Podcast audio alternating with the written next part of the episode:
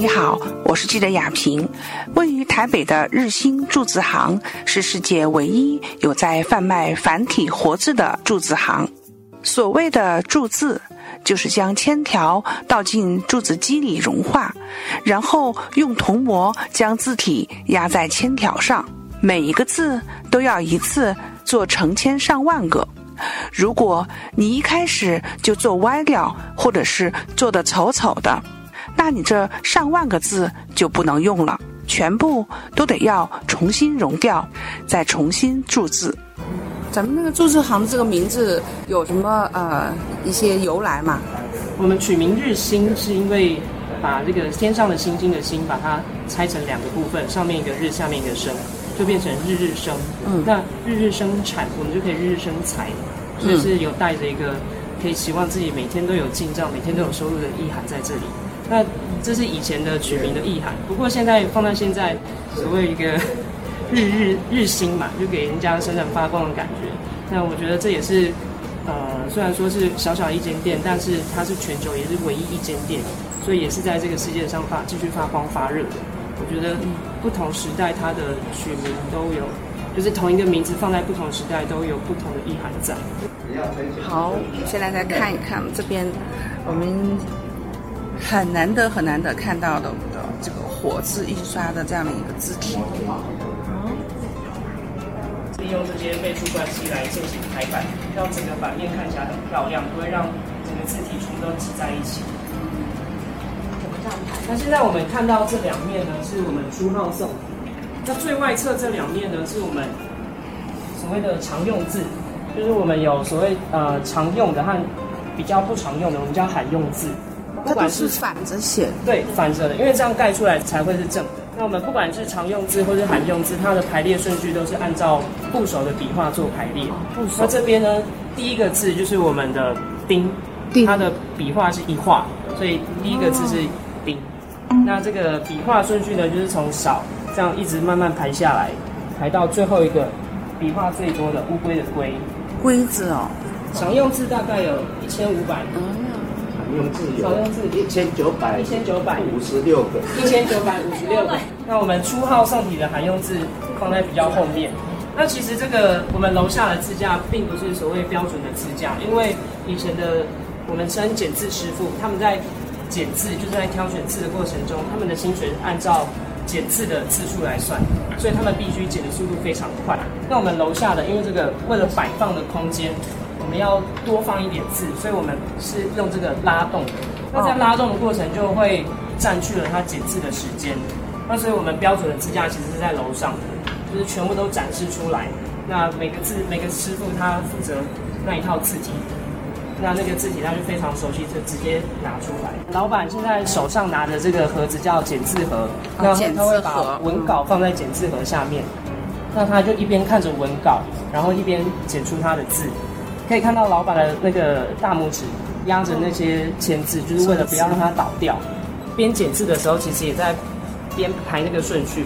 他直接在剪字盒上面排好顺序之后，给下一步骤的排版师傅进行排版的话，就会比较方便。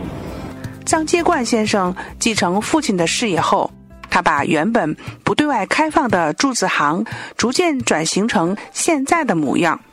在保留传统技术的同时，还开发了文创产品，把自己以及上一代毕生的心血继续发扬光大。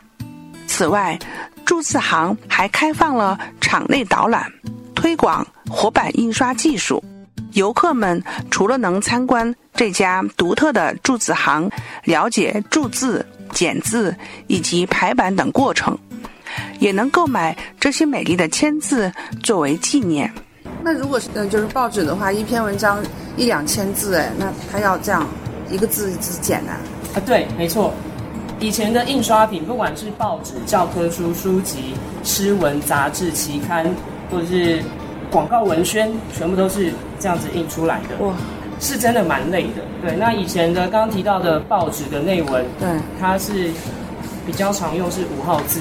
五号字，五号字是，呃，这个是三号，比这个还要再小一点。哎呀，这么小啊！刚刚有提到是出一二三四五六嘛，六号最小，然后五号倒数第二。的剪字师傅，他们算虽然说工作一直要长时间久站，会是一个体力负荷非常大的，但是他们在以前的所谓的社经地位、社会地位是比较高的，因为以前的教育普及度不高，那他必须识得这么多的字，然后很快的剪出来。那所以以前他们其实我们那些剪字师傅是穿着西装来上班的。以前可是以前我们注字行其实是没有开放一般民众进入，因为可以看到我们楼上其实通道非常的狭小，那如果民众进入的话，很容易把这个字架打落，签字掉到地上之后，其实它就已经损坏了，印出来的东西它的笔画可能就会模糊。哦，那所以以前是不开放给那个一般民众进入。那为什么不开放给一般民众进入，他们还是要穿着西装来上班呢？我觉得是他们对于。这个职业的一种自豪，以这个工作为荣。由于“签”字的“签”在闽南语的发音中与“缘分”的“缘”同音，台湾的传统婚庆十二礼中就有签钱来表示姻缘。有的顾客会出于好奇购买自己的名字或有特别意义的签字块当做礼品。至此，中国独特的方块字在这里有了全新的舞台。活版印刷文化的保存也有了新的希望与光芒。在每一个那个字叫什么名字呢？就叫签字。对，我们叫签字，但其实不是百分之百都是签做成的，是百分之八十的铅，然后百分之十五的锡，跟百分之五的 T。以前会用铅来做这个铅字，是因为我们的铅取得比较容易，那熔点也比较低，那加入了。其他锡跟 T 这两种金属，是因为铅的质地比较软，那我们加入了锡，就是要增加它的硬度。嗯，那加入了 T，是因为要增加它的流性，因为我们这些铅字是用铸造那个铸字机铸造出来的，那我们要把铅合金的液体融化之后，经过注字机的运作，然后灌入我们的模具，我们叫铜模，那每个字都有它对应的铜模。那假如说太硬的话，它的流性、流动性就不好，所以我们加入了锡跟锑这两种金属。那每一个签字是一次性的吗？一次性的，它就可以多次使用？剪出来之后排版好就送到，就开始做印刷了。那它这个签字它有一定的印刷量，那它到了一定印刷量，它的字的笔迹会开始模糊。那所以呢，印到一定量之后，我们就会把这些签字重新的丢回铸字机里面，把它融化，然后再。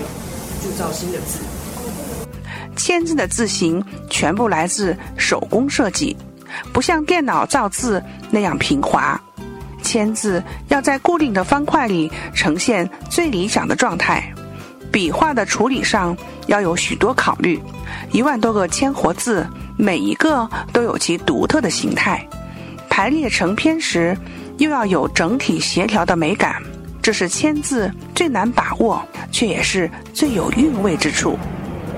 那也就是为什么，呃，签字会取代木头字，因为木头字它的保存更不容易，它的印刷量又比较低。那这个签字，假如说笔画开始模糊了，我们还可以把它丢进那个锅炉里面重新熔铸。那木头的话就不行。就不能再重新使用了。已经算是比木头的更更更更高级、更进步了。对，因为一开始起先的印刷术是从雕版开始。嗯。那雕版，因为它假如说一个字刻错的话，就要重新重刻，那所以变成那个后来的泥活字。那泥活字又变木头字，然后再变传到丝路，经丝路传到欧洲之后，古腾堡再发明改良，用那个铅合金来做这些字。正如日兴铸字行的名片上印着的“西”字、“西”字、“习”字，第一个“西”字是往昔的“昔”，第二个“西”字是珍惜的“惜”，第三个是学习的“习”。在日兴铸字行工作的年轻人告诉记者，铅字印刷所记忆的不只是中文字的美好，它也承继着活版印刷千年的历史。他还说：“中国文化优美的造字哲学，我们真的应该继续保护它。”记者亚平特别报道。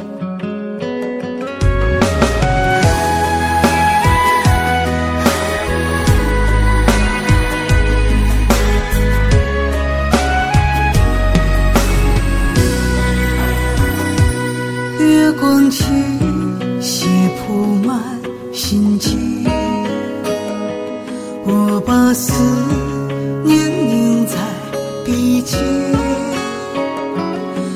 似一句，灰烬流年；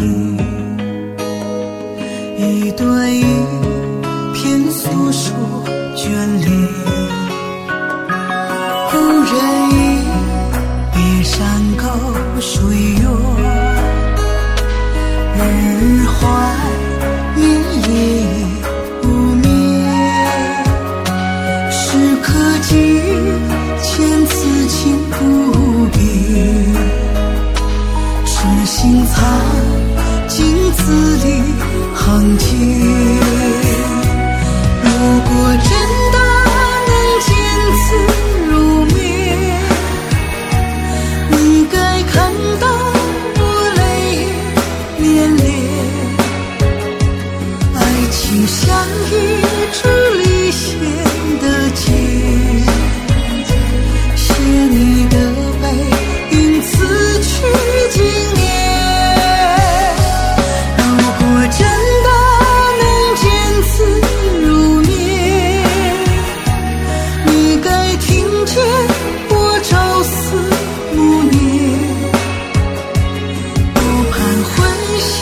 只盼再相聚。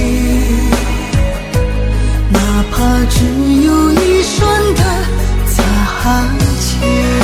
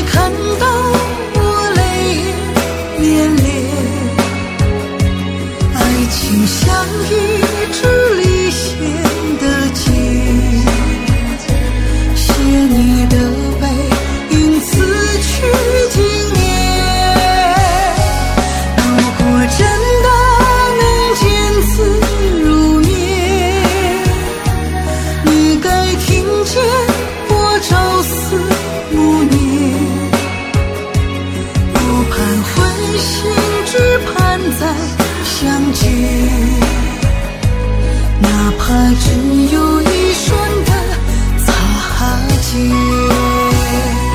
如果真